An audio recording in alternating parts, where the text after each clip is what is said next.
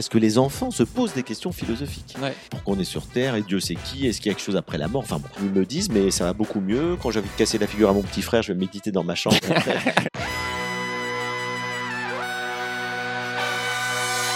Bienvenue dans Soif de Sens, l'émission podcast et YouTube des militants badass qui changent le monde. Aujourd'hui, on est avec un romancier et philosophe, Frédéric Lenoir. Salut Frédéric, ça va? Bonjour. Aujourd'hui, on va parler de, de bonheur, euh, de quête de sens, de cause animale aussi et de, philo en CP. Alors, je te présente en 30 secondes. Donc, tu es philosophe et écrivain. Euh, bon, moi, j'ai écrit 4 livres, mais toi, tu as écrit 50 livres, c'est énorme, avec plus de 7 millions de lecteurs dans le monde. Et justement, principalement sur ces questions de, bonheur et c'est quoi le sens de la vie. À l'heure du Covid et de la crise climatique, tu viens de publier justement juste après euh, la fin du monde. Comme d'habitude, bah, si vous voulez gagner euh, le livre dédicacé par Frédéric juste après la fin du monde, eh ben, dites-nous en commentaire un truc que vous retenez de cette vidéo, soit en commentaire YouTube, soit en laissant 5 étoiles sur Apple Podcast. Je pense qu'il y a des gens qui sont peut-être surpris de te voir sur cette chaîne, parce que tu n'as pas le profil type d'un militant anticapitaliste ou euh, anti-patriarcat, etc. Et justement, je trouve ça hyper intéressant, justement, parce que, un, tu un très bon exemple, on va le voir par ton histoire, de pourquoi se changer, ça permet de changer le monde. Et deux, que justement, on a besoin de changer de valeur, en fait. Et toi, tu travailles énormément à remplacer justement ces valeurs qui sont derrière ces systèmes de, donc du coup, de domination et d'avidité par bah, plus d'amour et plus d'entraide. Donc la première question que je voudrais te poser, euh, c'est justement, euh, tu as grandi euh, un peu à la campagne au milieu de la forêt, tu racontes, dans une ambiance que tu dis euh, atroce, entre un papa euh, euh, haut fonctionnaire mais euh, passionné, et passionné de philo, mais aussi euh, tyrannique. Et de l'autre côté, une maman euh, historienne, mais qui, euh, par exemple, euh, n'osait même pas te prendre dans ses bras. Et tu leur disais déjà à 8 ans, mais euh, s'il vous plaît, divorcez. C'est fou. non, atroce, le mot est trop fort. D'accord. Euh, disons que c'était un milieu un peu chaotique. Euh, où mes parents certainement nous aimaient, faisaient de leur mieux, mais s'entendaient pas du tout entre eux. C'était le l'eau et le feu, le jour et la nuit. Euh, mon père était euh, du coup, je pense, assez malheureux, donc du coup, il était assez tout le temps énervé. puis c'était un, un colérique et un- on- ce qu'on appelle un peu un tyran domestique. Et puis ma mère était très soumise, mais dans le dos de mon père, elle critiquait tout le temps, etc. Bon, moi j'en avais marre, donc je dirais que cette, le côté négatif, c'était cette mésentente profonde entre les parents qui plombait un petit peu le- l'ambiance. Après, le côté très positif. Le côté positif, c'est qu'on était quatre frères et sœurs et qu'on on était super soudés. Donc là, euh, on, compensait par l'affection qu'il y avait entre nous euh, le, problème euh, familial. Et puis, on, mes parents ont quand même fait un choix super. Euh, c'est qu'ils ont choisi d'élever leurs enfants à la campagne. Et donc, euh, bah, du coup, euh, moi, j'étais dans la nature très souvent dans un jardin qui donnait sur une rivière et après, il y a la forêt. Donc, c'était vraiment quelque chose de merveilleux comme cadre. Et, et, et je remercierai jamais assez mes parents pour ça parce que bon, ils avaient beaucoup de défauts, mais beaucoup de qualités aussi, notamment Mhm. celle d'avoir choisi. Mon père faisait une heure de train par jour pour aller bosser à Paris Oui, ils l'ont fait consciemment en consciemment plus. pour que Mm. leurs enfants soient élevés à la campagne. Et ça m'a énormément aidé puisque j'ai trouvé dans la nature euh, un ancrage, euh, un épanouissement, un lien avec les animaux, l'observation de, bah, de- simplement déjà de voir le soleil se lever, se coucher, etc. Ça change tout. Et du coup, je pense que j'ai trouvé mon épanouissement très très tôt euh, dans la nature et que ça continue aujourd'hui encore, hein, puisque je je vis pas, je suis euh, de passage à Paris, mais euh, je vis toujours à la campagne. Oui, oui, sur Instagram, tu es dans des paysages assez magiques à chaque fois. Et du coup, tu dis qu'à cause de, de, de cette enfance, euh, déjà à 8 ans, tu te demandais effectivement euh, bah, c'est quoi le sens de la, de la vie? Alors pas à cause, mais grâce. Oui, à grâce, effectivement. Grâce, parce que tout est grâce. C'est-à-dire qu'au fond, euh, moi, je me dis pas, oh là là, j'ai une vie difficile. Pas du tout. D'abord, il y a des gens qui ont vécu des choses bien pires, qui ont vécu l'inceste, la violence et tout. Moi, c'était pas à ce point-là. Par contre, euh, je dirais que le fait d'avoir eu euh, une enfance euh, un peu chaotique, avec des perturbations émotionnelles, affectives et tout, ça m'a mené sur un chemin, euh, euh, je dirais, un peu de quête spirituelle. Ce que je n'aurais sans doute pas fait si j'étais dans un milieu très harmonieux. Et si je me suis aussi euh, autant intéressé au bonheur et que j'ai écrit cinq ou six ouvrages autour de la joie, du bonheur, de l'art de vivre, etc., c'est parce que j'étais malheureux. Et que si je l'avais pas été à un moment donné, je ne me serais même pas intéressé à ces questions. Les gens qui sont très heureux depuis l'enfance ne s'intéressent même pas à la question du bonheur. C'est une évidence. Ils sont dedans. Moi, non. Et donc, du coup, ça a été un chemin qu'on appelle de résilience. C'est-à-dire que j'ai cherché à me reconstruire euh, en cherchant des solutions euh, très diverses bah, dans le monde de l'esprit, mais aussi du corps, hein, et que j'ai fait du yoga, de la méditation, etc., Ouais. pour essayer de retrouver une harmonie intérieure que je n'avais pas à cause de, de cet milieu familial chaotique. Donc je dirais que voilà, moi je prends les choses comme ça dans la vie et de manière générale, j'en parle dans tous mes bouquins, pas que de moi, mais de, de il faut tout prendre. Et, tout ce qui nous est donné, il y a des choses positives, il y a des choses négatives, il y a des choses agréables, il y a des choses désagréables, mais tout peut servir. Et donc j'essaie dans la vie, de manière générale, d'avoir ce regard et de me dire, je fais pas le tri, je prends tout. C'est-à-dire que tout est là et ça peut avoir du sens. Mais c'est à moi de lui donner du sens. Si je lui donne pas de sens, ça n'en aura pas. Euh, j'étais, euh, je suis petit, je l'ai toujours été, et quand j'étais ado, j'étais complexé. Parce que euh, dès que j'ai, la première fois à 13 ans, je dis à une fille que je suis amoureux d'elle, elle me dit, ah ouais, mais t'es super sympa, mais t'es trop petit, tu vois? Ah ouais. Donc ça, ça m'a hyper, marqué. Bon, violent. Donc j'étais hyper complexé toute mon adolescence et je pense que c'est une des raisons pour lesquelles j'ai fait des études très poussées. C'est-à-dire qu'il fallait que je compense un, problème physique par une intelligence entre guillemets euh, supérieure à la moyenne. Et, et voilà. Et donc finalement tout est bien. Peut-être que j'aurais jamais fait de la philosophie si j'avais fait 1m85. Si était sorti avec toi. voilà, exactement. donc ça tient un peu de choses. Hein. La vie c'est comme ça. Tu dis que tu écrit ton, ton, premier livre euh, à 12 ans et qu'à 14 ans, ton père, euh, entre deux gifs, t'a offert euh, le banquet de Platon et que pour toi, ça a été un moment fort. Tout à fait. Alors effectivement, j'ai toujours aimé lire. Euh, alors là, avantage aussi de, de mes parents, c'est qu'ils étaient des intellectuels qui lisaient beaucoup. Et donc, euh, ben déjà petit, euh, mon père prenait du temps quand il en avait pour nous mettre sur ses genoux, puis nous lisait Cro-Blanc, L'appel de la forêt. Enfin voilà, j'ai connu quand même des, des, des, des, très beaux ouvrages petits. Puis après, dès que j'ai su lire, j'ai commencé à lire des livres. Et puis à 13-14 ans, je lisais déjà des livres de philosophie grâce à mon père. Donc, je me suis intéressé très tôt à la philosophie. Et, et c'est vrai que ça a été pour moi une découverte très importante parce que je me posais des questions comme tous les enfants. Je pense que tous les enfants ont un âge métaphysique. C'est-à-dire qu'ils se posent des questions pourquoi on est sur Terre et Dieu c'est qui Est-ce qu'il y a quelque chose après la mort? Enfin bon, c'est les grandes questions au fond. Euh, euh, et puis les adultes se disent comme on ne sait pas répondre à ces questions, bah tais-toi et mange ta soupe. Quoi. C'est bon. Et, et, et moi j'avais la chance d'avoir plutôt des parents qui cherchaient à réfléchir à toutes ces questions-là. Et donc du coup on en parlait et ils m'orientaient vers vers Platon. Oui, toi c'était pas tais-toi et mange ta soupe, c'était toi et lis Platon. Platon, voilà, exactement. Tu trouveras des meilleures réponses. Ça dure plus longtemps, c'est malin. mais, mais du coup, entre, entre 13 et 15 ans, j'ai lu les, les dialogues socratiques, euh, j'ai lu les stoïciens, euh, Épictète, Sénèque, j'ai lu Épicure, j'ai lu Aristote. Et tout ça m'a passionné. Je me suis dit, ça répond à mes questions d'enfant, finalement. Mmh. Euh, puisque Socrate parle de l'immortalité de l'âme, parce que Platon parle de l'amour dans le banquet, parce que Épicure parle du bonheur. Donc, c'est toutes les grandes questions qui m'intéressaient, plus que qu'est-ce que je vais faire plus tard, est-ce que je vais être ingénieur, médecin, avocat, pompier, enfin voilà. Là, je me disais, je veux être un être humain qui, qui réfléchit à sa vie, qui oriente sa vie en fonction de ses valeurs, en fonction de ses choix, en fonction du sens qu'il veut donner à sa vie. Donc c'est venu très tôt tout ça. En grandissant, tu as fait des études de philo et puis après tu as découvert euh, euh, les textes religieux et notamment tu as commencé à rentrer dans une communauté de frères qui s'appelle Saint-Jean où tu es resté trois ans. Mais juste avant de, de prononcer tes vœux, euh, est-ce que tu peux nous raconter la journée où tu as décidé qu'en fait, euh, c'était pas fait pour toi, cette voie-là? Bah, en fait, euh, je m'intéressais quand même aux spiritualités, aux religions depuis l'âge d'aussi 15-16 ans. C'est-à-dire quand j'ai lu les philosophes grecs. Après, je me suis dit, mais est-ce qu'il y a des gens encore aujourd'hui qui vivent comme ça? C'est-à-dire qui réfléchissent, qui méditent, euh, qui... Et, je me suis rendu compte que c'était les bouddhistes. Et donc, si je voulais rencontrer des maîtres spirituels aujourd'hui, il fallait rencontrer euh, des gens qui ont euh, bah, des pratiques, en fait, qui cherchent à se transformer, à s'améliorer, à réfléchir, à être rationnellement. Et du coup, j'ai rencontré, j'ai lu déjà des textes sur le bouddhisme, j'ai appris la méditation, je me suis passionné pour ça. J'ai rencontré un maître kabbaliste aussi. Enfin bon, mais je m'intéressais. T'avais quoi? T'avais 20 ans J'avais un peu avant, quelques années, 16, 17, 18. Et puis, euh, et puis j'ai, pour la première fois, la seule religion qui m'intéressait pas, c'était le christianisme, puisque c'était celle de mes parents, donc ça m'intéressait pas. Classique. Ça parle aussi. en rejet. Et puis j'ai un copain qui était très très croyant et qui m'a dit, mais va dans un monastère, parce que toi, t'aimes, aimes la nature, t'aimes la contemplation, t'aimes la beauté. Et, c'est vrai, j'étais en Bretagne dans un très beau monastère cistercien du, du 12e euh, siècle. Et puis là, je, je suis touché par la grâce. C'est-à-dire, je sens quelque chose, une force qui me dépasse. Euh, et, et du coup, je lis l'évangile et je suis très ému et, et du coup ce copain il rentre dans un monastère et je me dis bah tiens je vais faire comme lui. C'était vraiment à ce moment-là le mimétisme. Et, et puis euh, j'étais appelé je me sentais aussi appelé. Bon voilà un idéal hein. à 20 ans on a souvent un idéal alors euh, politique euh, il y a plein de gens qui à 20 ans font des, des expériences très radicales et moi j'ai eu envie de cette, cette, radicalité.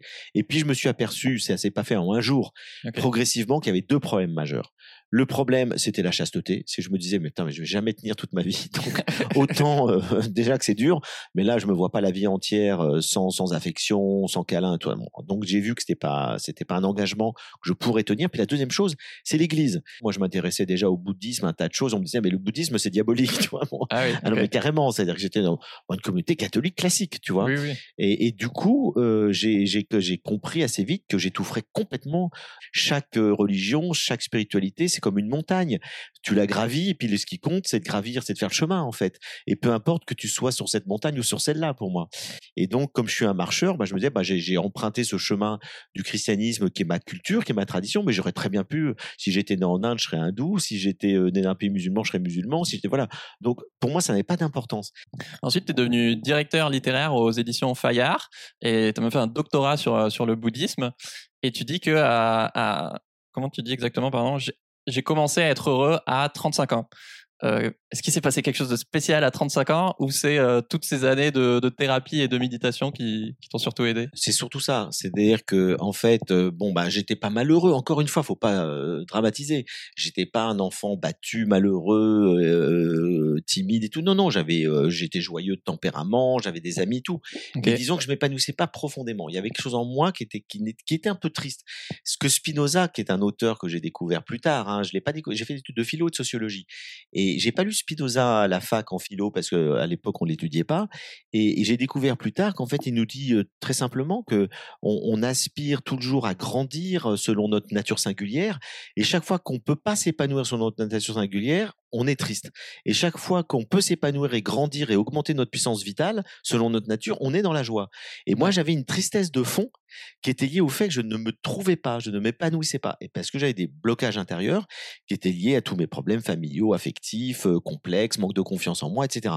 Et donc, j'ai fait quand même 10 ans de thérapie. C'est-à-dire qu'entre 25 et 35 ans, euh, j'ai fait de la psychanalyse, de la psychothérapie, euh, des, des, thérapies de groupe type Rebirth, Gestalt, donc thérapie émotionnelle.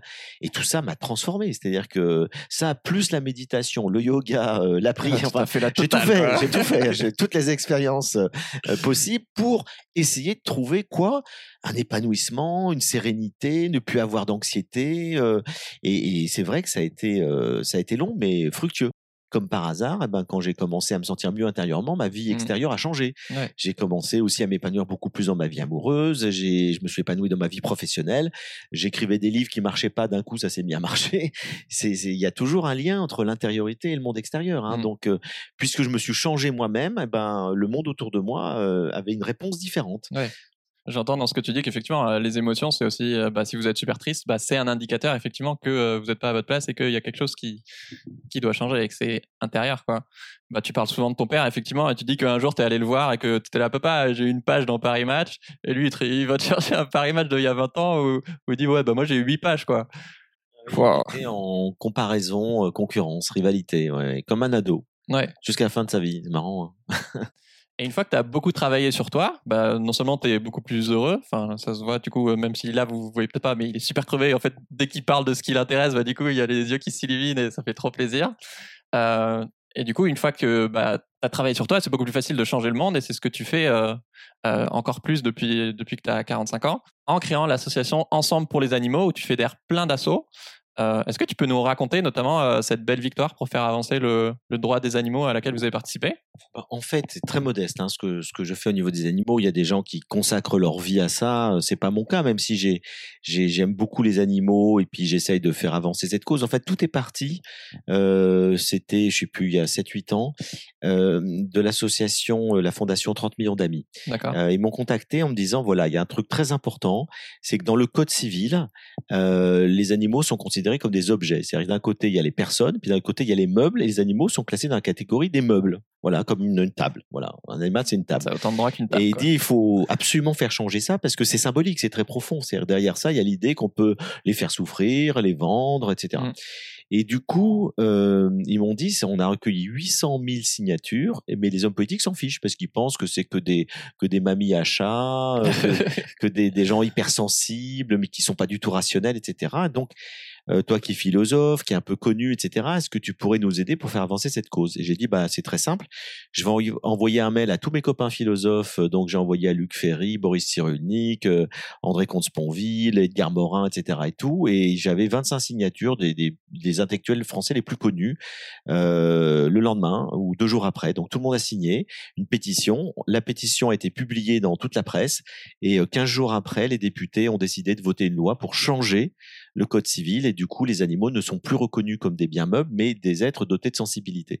Alors c'était une victoire évidemment très importante et ça m'a je me suis rendu compte à quel point ben voilà en tant qu'intellectuel engagé je pouvais faire bouger des mmh. choses en travaillant avec d'autres et du coup j'ai créé l'association Ensemble pour les animaux en fait qui n'apporte rien de spécifique il y a plein d'associations qui font un super boulot de terrain mais ce que je voulais c'était créer un lieu de rencontre dans lequel on peut discuter faire des projets communs faire des campagnes communes etc.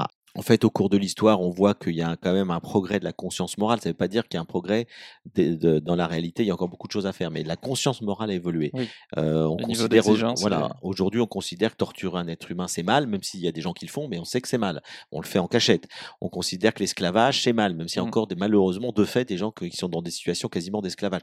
Mais on a aboli l'esclavage, on, essaye d'aller vers une égalité homme-femme alors que c'était impensable il y a 50 ans. Euh, les, le droit de vote des femmes, c'est la Seconde Guerre mondiale. Euh, le, il y a encore un déséquilibre colossal des salaires, mais les femmes travaillaient pas avant. Donc euh, on s'aperçoit qu'il y a un progrès de la conscience humaine et aujourd'hui l'étape ultime, c'est considérer qu'on doit respecter le vivant dans son ensemble et pas que les êtres humains.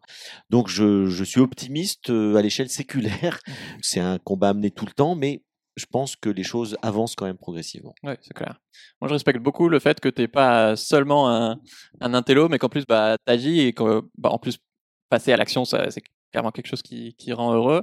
Et du coup, en parallèle de, de cette cause animale, tu as aussi créé euh, ta fondation SEV, l'association SEV, où justement vous faites des ateliers de, de philo et de méditation bah, dès la maternelle, en fait. Est-ce que tu peux nous raconter le tout premier atelier euh, philo qu'il y a eu en Corse, où tu as demandé aux élèves euh, c'est quoi pour vous le bonheur? Bah, En fait, ça fait pendant des années, plus de 10-15 ans, je disais dans des conférences, on devrait commencer la philosophie non pas en terminale, mais à l'école primaire parce que voir grande section de maternelle, parce que les enfants se posent des questions philosophiques. Sauf que il faut pas faire un cours de philosophie. On ne va pas dire à des enfants de 6 ans, oui, lisez Spinoza, Spinoza ou Kant, ils comprendraient rien parce qu'ils n'ont pas le vocabulaire et la capacité conceptuelle à cet âge-là. Mais ils se posent déjà des très bonnes questions. Et puis Platon nous disait déjà, la philosophie commence avec l'étonnement. C'est parce qu'on s'étonne qu'on questionne et après, une fois qu'on questionne, on cherche à réfléchir, à argumenter, etc. Donc tout le processus de la philosophie commence à l'enfance. Et donc on peut philosopher avec les enfants, c'est-à-dire les faire réfléchir, les mettre en cercle en disant, bah voilà, de quoi vous voulez parler? Alors on veut parler de la mort, on veut parler du bonheur, etc. Et ben dites-moi, c'est quoi pour vous le bonheur? Puis il y en a un qui va dire ça. Alors je vais raconter cet atelier philo, c'est le premier que j'ai fait. parce que je termine juste pour dire ça, ça fait des années que j'en parlais. Et puis un jour, je rencontre quelqu'un qui me dit, bah moi je le fais dans mon école depuis 10 ans. Et donc j'ai découvert en fait que les ateliers philo, ça existait, mais depuis quasiment 50 ans. Mais c'est très peu connu. Ça existe dans des instituts. Alors en Suisse, c'est plus développé, euh, dans, au Canada, mais euh, en France, c'est assez peu connu. Et du coup, je, vais assister en Suisse à un atelier philo. Je trouve ça génial. Je me dis, je vais en faire aussi pour l'expérimenter. Et le premier que je fais encore, je pose la question, bah, c'est quoi une vie heureuse? Alors les enfants commencent à poser, euh, bah, c'est eux qui voulaient en parler d'ailleurs, des enfants de 6-7 ans, hein, c'était CP, CM1 et CE1. Et donc, ils disent, ben, c'est faire un câlin à maman, c'est manger une glace. Bon, ça va pas très loin encore au niveau conceptuel. Puis il y en a un qui dit, bah, au fond, c'est réaliser ses désirs. C'est-à-dire que quand je veux quelque chose et que je l'ai, je suis heureux. Et alors, la classe était assez unanime en disant, bah ouais, c'est vrai. bon. Et puis il y a un qui dit, non, c'est pas vrai. Alors je dis pourquoi C'est vrai que ça devient intéressant. Hein. Mmh. Et il dit parce que moi quand j'ai quelque chose, bah, je, suis, insatisfait, c'est-à-dire que je veux, je veux autre chose. Et donc j'ai un jouet, bah, je m'en lasse, puis je veux un autre jouet. Et donc j'ai compris à l'âge de 5 ans, dit-il, il avait 7 ans, hein, j'ai compris à l'âge de 5 ans que si je voulais être heureux, il fallait que j'apprenne à me satisfaire de ce que j'ai. Voilà. Je dis, il a, il a compris un truc euh, méga important. Et alors je lui dis, bah, si le bonheur pour toi c'est pas euh, c'est pas le, le, désir, parce que le désir est jamais satisfait, c'est quoi? Elle me dit, bah, c'est juste d'être, d'exister au monde. J'ai trouvé cette réponse inouïe chez un enfant de 7 ans. Et d'ailleurs, cet enfant, il est rentré chez lui, je l'ai su par la maîtresse après, et le soir, il est rentré chez lui, il a dit à la maîtresse, il a dit à sa maman, maman, maman, il a eu des, des, des, lueurs dans les yeux. quand je pense que j'ai attendu d'avoir 7 ans et demi pour faire de la philosophie. Mais non. Et je trouve ça génial parce que voilà, les enfants, ils adorent philosopher, en fait, réfléchir. euh, Et puis, ils ont Mm. plein de choses à dire et on le sait pas. Ce sont des petits sages. Ils ont plein de réflexions profondes. Et alors là, ils peuvent l'exprimer dans le cadre d'un atelier philo et puis discuter, argumenter, plutôt que de s'invectiver, de s'insulter. Ben non, mais je suis pas d'accord. Pourquoi? Mm. Pourquoi tu dis ça? Ben moi, je suis pas d'accord. Je vais te donner un argument et puis on va, on va débattre. Donc, c'est une école de citoyenneté. On apprend la tolérance, on apprend à s'écouter et on découvre que la philo, c'est l'intelligence collective. C'est-à-dire qu'on progresse, on pense mieux avec les autres. Voilà. Ouais. Et ce qui fait que, que les ateliers philo, ça fait un bien fou. Alors j'ai créé une association pour développer ça, parce que je me suis rendu compte que ça existait un peu à droite à gauche, mais c'était très dispersé. Et du coup, j'ai créé une association qui veut dire SEV, enfin SEV, ça veut dire savoir-être et vivre ensemble, et puis c'est la sève de l'arbre, c'est un beau symbole. Et, euh, et en fait, cette association, elle a pour but de former des animateurs. Donc on a un parcours sur huit jours qui apprend avec des très bons formateurs, des Vous gens avez comme... formé 3000, je crois. On a formé, là on en est à 5000 personnes. Ah oui, ça a bien Ouais, monté. donc ça, ça monte, oui, ben, ça se développe de plus en plus dans cinq pays francophones. Et après, on déploie des ateliers dans les écoles. C'est-à-dire qu'on a des, des liens, par exemple, en Ile-de-France, on a une trentaine d'écoles dans lesquelles on fait des ateliers philo euh, toute l'année. Surtout, enfin, on privilégie un peu les quartiers difficiles, euh, puisque là, il y a souvent, les, les mairies nous demandent en disant, là, il y a des, un peu des problèmes de violence et tout, qu'est-ce que vous pouvez intervenir? Et on s'aperçoit que l'atelier philo, ça apporte vraiment des solutions concrètes, politiques, sur le terrain, pour que les gens apprennent à se parler. Et quand ils commencent l'enfance, classes, ah bah ça transforme les classes. Exactement. Les classes où il y a de la violence, de la tension, on arrive à, les- à déminer les choses par l'atelier philo. Et la méditation, puisqu'on fait précéder, euh, c'est ça, c'est un, un apport que j'ai que j'ai ajouté. Je me suis rendu compte parce que j'ai passé un an de ma vie à faire que ça. J'ai été dans 18 classes dans 5 grands pays francophones. Et j'ai fait une expérience passionnante. Et du coup, je me suis rendu compte que quand je faisais des ateliers philo, les enfants, ils avaient du mal à être présents, à être attentifs, parce qu'ils sont super agités. Mm. Et du coup, je leur ai dit, bah, moi, ça fait 30 ans que je médite, et ben, on va faire une petite méditation avant. Je leur ai appris à être fermer les yeux, mettre leur attention sur leur respiration, et ça a super bien marché. Et du coup, l'atelier philo se passe beaucoup mieux parce que les enfants sont calmes. Ils lâchent un peu tous leurs soucis, leur agitation intérieure, ils lâchent le mental. Et puis après, dans la vie, ils me disent, mais ça va beaucoup mieux. Quand j'ai envie de casser la figure à mon petit frère, je vais méditer dans ma chambre. j'ai plus envie de. Enfin bon, j'ai vu l'impact de la méditation sur les enfants parce qu'ils apprennent très vite, les enfants. hein. Ouais, ça apprend à gérer les émotions, alors que même nous, émotions. adultes, on est super nuls à ça, quoi. Alors, ils apprennent très tôt. Alors, du coup, j'ai rajouté euh, à la formation aux ateliers philo euh, comment apprendre aux enfants à méditer, voilà, dès le plus jeune âge. Et euh, je pense que c'est un ensemble qui va, ça va très très bien ensemble. Et c'est c'est comme ça, je pense aussi qu'on transformera le monde, parce que Bah euh, une fois qu'on qu'on cherche à atteindre les adultes, c'est déjà presque trop tard. Ils sont déjà très formatés. Mm. Mais un petit enfant qui apprend très tôt à gérer ses émotions et à discuter et à débattre intelligemment avec les autres de manière rationnelle, eh ben, ce sera un adulte, je pense, beaucoup plus responsable. Mm, carrément. T'as une autre anecdote avec euh, les enfants où ça montre vraiment l'impact, euh, où t'as un enfant qui a parlé des terroristes. Est-ce que euh, tu peux nous la raconter? Ça, c'était un atelier que j'ai fait à Paris, euh, huit jours après les attentats du Bataclan. J'ai pas voulu aborder ça directement, je prends toujours des biais.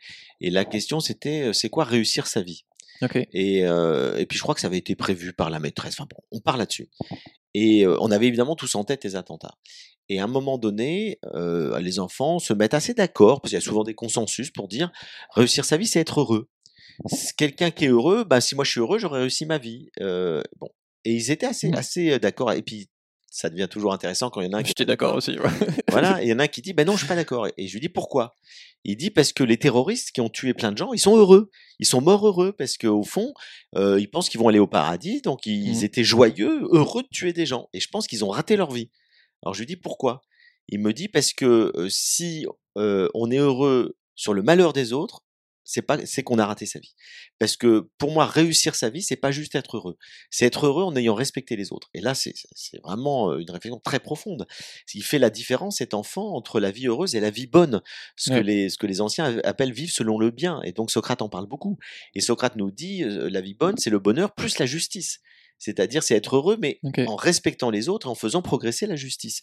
Et donc du coup euh, je lui ai dit bah tu sais il y a, il y a un philosophe euh, qui a vécu il y a plus de 2500 ans qui s'appelle Socrate qui dit la même chose que toi.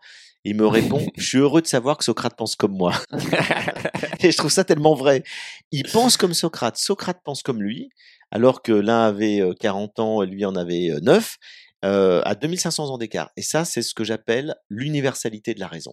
C'est-à-dire que la raison est universelle et quelle que soit l'époque, la culture, etc., on peut communiquer par cette raison universelle et, faire avancer du coup la pensée de l'humanité. Pour moi, ça fait beaucoup écho avec euh, mon interview avec, avec François Ruffin, justement, on parle de la question du sens au sens de, direction, de bah, en fait, vers quelle société on veut aller.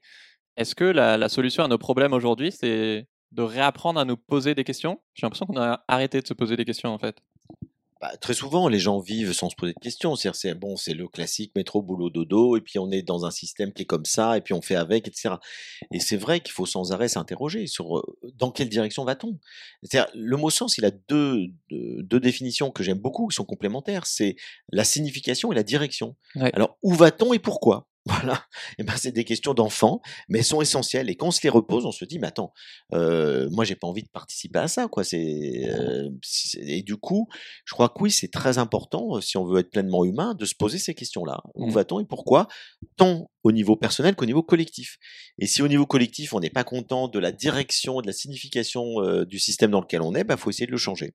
C'est euh, ce que j'essaie de faire, c'est ce que tu essaies de faire, c'est ce qu'on est nombreux à essayer de faire. Et je pense qu'il y a de plus en plus de gens qui ont envie de faire évoluer le système, qui ont envie de changer de paradigme, qui ont envie de changer de valeur, euh, puisque derrière tout ça, il y a les valeurs, il y a qu'est-ce qu'on estime comme de plus important. Est-ce que le plus important, c'est l'efficacité, le profit, le chiffre, le bah, rendement, la quantité, voilà. Ou est-ce que le plus important, c'est la qualité de vie, l'amour, le partage, la communion et voilà, bon bah qu'est-ce qu'on met au-dessus de tout? Mmh. Et en fonction de ça, eh ben on va réorienter notre action autrement. Parce qu'en plus, si on ne se pose pas ces questions de sens, bah, elles ressortent puissance 10 000 en situation de crise, soit individuelle, que ce soit un, deuil, une maladie, un licenciement, etc., soit au niveau collectif avec bah, un Covid ou une crise climatique. Du coup, on est obligé de se poser des questions de toute façon. Dans ton nouveau livre, justement, juste après la fin du monde, euh, l'histoire c'est qu'il y a sept euh, grands sages du monde entier qui se réunissent parce qu'ils pressentent la fin du monde et ils décident de livrer un peu euh, toute la sagesse de l'humanité à, deux enfants qui vont survivre à la grande catastrophe, comme tu l'appelles. Et justement, l'héroïne, elle arrive dans, un village où, où les villageois lui demandent mais ce serait quoi la qualité numéro une pour ne pas reproduire les erreurs de, de nos ancêtres? Et elle répond l'émerveillement. Aujourd'hui, l'émerveillement, c'est un truc qui est souvent un peu euh, euh, pris pour un truc de, de bisounours. Euh, pourtant, est-ce que si on s'émerveillait plus, on détruirait moins la vie sur Terre, tu penses? Bien sûr. Euh, moi, je trouve que la vie, c'est un miracle permanent. C'est, c'est quand même extraordinaire. Euh, déjà, la nature, l'harmonie de la nature, le soleil qui se lève tous les matins, euh, le lien entre le cosmos, la lune, le soleil, les plantes qui poussent, la pluie. Enfin, moi, je trouve ça extraordinaire, mais parce que je vis à la campagne. Donc, je, je, m'émerveille quand je vois chaque printemps les fleurs qui repoussent, les oiseaux qui chantent. Ça, ça, ça me touche et je me dis, mais c'est extraordinaire, l'harmonie du monde, les lois du monde, c'est extraordinaire. Et comme on vit, la plupart des gens vivent vivent en ville, coupés de tout, etc. Ils oublient tout ça. Ils oublient, puis on oublie que c'est un miracle que notre cœur va battre un nombre incalculable de fois jusqu'à notre mort. Je sais plus le nombre, mais c'est hallucinant que finalement, globalement, c'est que quand on a un problème de santé, qu'on se dit, mais mes zut, c'est une catastrophe, je vais très mal, j'ai une, une sciatique, je peux plus marcher, mais qu'on puisse marcher tous les jours, faire un, tas de, trucs sans réfléchir, que notre cerveau mémorise autant de choses, etc. Je trouve c'est miraculeux, c'est magnifique. Et du coup, j'essaye de continuer de m'émerveiller de toutes ces petites choses, quoi, de, mmh. de me dire, mais c'est la vie est tellement belle. Simplement, après, oui, il y a des couacs, il y a des difficultés, il y a des souffrances, il y a, il y a des maladies, il y a tout ça. Mais ça enlève pas la poésie et la magie de la vie de manière générale. Et puis quand on sait la prendre, la connaître, l'apprivoiser, la regarder en tout cas, la respecter, ben on s'aperçoit que la vie nous parle, nous envoie des signes, nous envoie des messages, nous, notre corps nous dit euh, ralenti euh, par une fatigue, par un, truc musculaire. Moi, dès que je me fais un truc au genou, je sais que ça veut dire qu'il faut, il faut, il faut ralentir. Enfin bon. Et donc finalement, euh, je trouve que continuer de s'émerveiller et, et, de, de, de, ce miracle permanent de la vie, c'est une grande qualité. Et ça permet de la respecter, ça permet de, de l'accepter aussi. Puisque beaucoup de gens ont un problème d'acceptation, c'est-à-dire qu'ils sont dans le refus. C'est-à-dire quand tout va bien, on dit oui à la vie, on aime la vie, c'est génial, ça réussit, je, suis heureux en couple, mon boulot marche bien et tout. Puis d'un coup, ça marche plus, ma copine me quitte, je perds mon job, je tombe malade. Alors là, je déteste la vie. Et voire, on a envie de se suicider. Et c'est là que je trouve qu'il faut apprendre à vivre avec les hauts et les bas de la vie. Et, quand on sait faire ça, et ben finalement, on s'aperçoit que malgré les bas, la vie vaut vraiment la peine d'être vécue parce que, encore une fois, y a, y a, c'est comme un paysage sinueux, il y a du beau temps, il y a de la pluie, il y a du soleil, mais c'est ça qui fait la beauté de la vie, c'est la variété. Si on vivait avec un ciel bleu magnifique tout le temps, on oublierait ce que c'est Bah oui. la chaleur, le soleil. Et puis c'est parce qu'il y a la pluie, le soleil, tout qu'on s'aperçoit que chaque chose a de la valeur. Et donc, moi, j'essaie d'aimer toute la vie, voilà, et pas uniquement quand, quand tout va bien. Et c'est ce que je voulais transmettre dans ce livre. Oui. Puisque, au fond, c'est un, un conte, euh, évidemment, où j'imagine euh, une catastrophe écologique majeure qui fait que la plupart des gens euh, euh, disparaissent. Et puis, il y a des survivants. Et puis, ce sont ces adolescents qui ont pris 10 ans, hein, c'est 10 ans après la catastrophe, qui ont mûri, qui ont expérimenté, qui ont reçu ces enseignements de sagesse, qui vont transmettre cet enseignement dans lequel il faut retourner à l'essentiel. C'est réapprendre à vivre avec cet émerveillement, réapprendre à vivre dans la communion et pas dans la compétition, réapprendre à vivre dans le soin et pas dans l'exploitation, réapprendre à vivre en harmonie avec les animaux, avec la nature. Et donc, si on développait tout ça et qu'on apprenait à développer tout le potentiel qu'il y a dans notre esprit, il n'y aurait pas besoin de se consacrer autant à la technologie. Il y a plein de choses qu'on pourrait faire autrement et puis de manière beaucoup plus écologique d'ailleurs. Oui, c'est clair. Dans le livre, l'héroïne, elle enseigne justement que euh, la souffrance, euh, ça fait partie de la vie. Je trouve qu'on a souvent tendance à l'oublier, euh, surtout en ce moment, et surtout, ça empêche de voir bah, tout le reste qui, est magique. Et toi-même, en grandissant, bah, voilà, tu as perdu ta compagne, tu as perdu ton papa il y a quelques années. Comment est-ce que tu as réussi à faire ce, switch par rapport au, deuil et à la souffrance? En fait, j'ai compris progressivement, mais dès l'enfance, hein, je l'ai compris tôt, que la souffrance, euh, il valait mieux l'accepter que de la refuser. Euh, quand on peut pas l'éviter. C'est-à-dire, si on peut éviter de souffrir, c'est mieux. Ouais. Hein, je cherche pas la souffrance. Mais quand elle te tombe dessus parce que tu as un deuil, parce que t'es dans, voilà, tu nais dans une famille compliquée, parce que tu as une maladie que tu peux pas soigner, ben à ce moment-là, il vaut mieux dire oui, c'est-à-dire accepter la souffrance et, et lui donner du sens. Parce que si on refuse la souffrance, qu'on ne peut pas changer, encore une fois, à ce moment-là, on va souffrir deux fois plus. On va souffrir une première fois de la souffrance euh, physique, psychologique et tout, et on souffrira une deuxième fois du refus de la souffrance, c'est-à-dire de la colère, le ressentiment, euh, euh, on sera aigri, etc. Et donc on va souffrir moralement autant qu'on va souffrir physiquement ou, ou affectivement. Ce qui fait que l'acceptation du réel, ce que je ne peux pas changer, euh, fait souffrir beaucoup moins. Et ça permet aussi de sortir de la souffrance et de ne plus euh, voir la vie qu'avec ça. Alors qu'aujourd'hui, les gens, ils voient que ça. Ils, voient, euh, quand ils souffrent, ils voient que leur souffrance. Quand le monde va mal, on voit que ce qui va mal. Mais il y a plein de choses qui vont très bien. Il n'y a Mm. pas que le Covid. Il y a plein de choses qui vont très bien. Il faut les voir, il faut les regarder. Et il y a une étymologie du mot crise que j'aime beaucoup, euh, je le rappelle souvent, euh, en chinois, le mot crise, ce sont deux idéogrammes, un qui veut dire danger et un autre opportunité. Dans toute crise, qu'elle soit individuelle ou collective, il y a un danger. Et il y a de la souffrance qui est à ce danger. Mais il y a aussi une opportunité.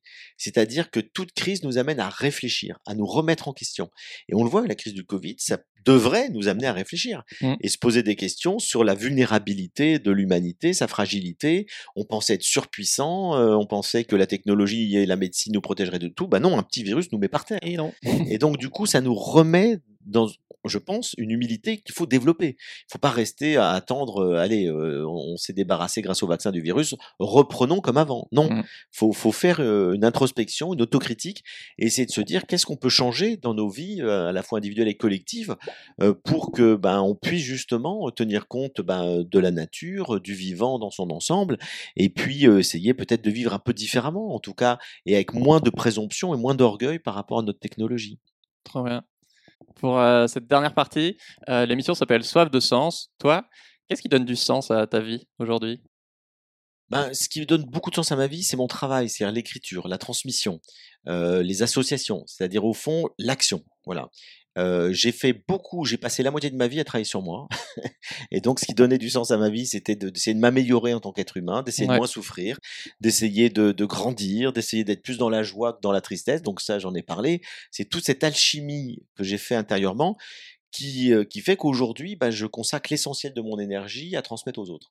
Et donc, je, je dis à travers des livres, à travers des, des films, puisque j'ai fait aussi toute une série documentaire qui est diffusée actuellement sur Arte, d'ailleurs, ouais. sur arte.tv, qui est la plateforme numérique d'Arte, on peut les trouver, ça Mm. s'appelle Les Chemins du Sacré Je le mets en description. voilà, qui est euh, bah, voilà, des voyages que j'ai fait avec des gens qui vivent des expériences du sacré très très belles à travers le monde, que ce soit d'un point de vue religieux ou laïque, hein, les deux. Euh, et puis les associations, l'engagement pour les animaux, pour les enfants, l'éducation l'éducation, etc. c'est ça qui donne du sens à ma vie, c'est que j'ai le sentiment d'apporter quelque chose d'utile. J'ai l'impression que bah voilà, bah quand quand je rencontre des lecteurs qui me disent votre livre a changé ma vie, je suis content. Je me dis j'ai servi à quelque chose. Donc voilà, je pense que dans, dans la vie il y a deux, deux étapes, enfin deux moments importants qui, qui sont concomitants. Il y a l'introspection, c'est-à-dire le aller sur, travailler sur soi, se connaître, mettre à jour son inconscient, essayer de grandir, essayer de s'améliorer comme être humain. Ça c'est la conscience, c'est ce que disait Socrate, connais-toi toi-même. Et mmh. puis il y a la création. Et donc, ça suffit pas l'introspection, parce qu'on peut indéfiniment s'observer, s'analyser, s'améliorer, mais il faut être créatif. Et la création, c'est l'action, c'est ce qui nous permet de transformer le monde. Et donc, moi, j'ai toujours eu ces deux mouvements, c'est-à-dire essayer de me transformer moi-même pour mieux transformer le monde.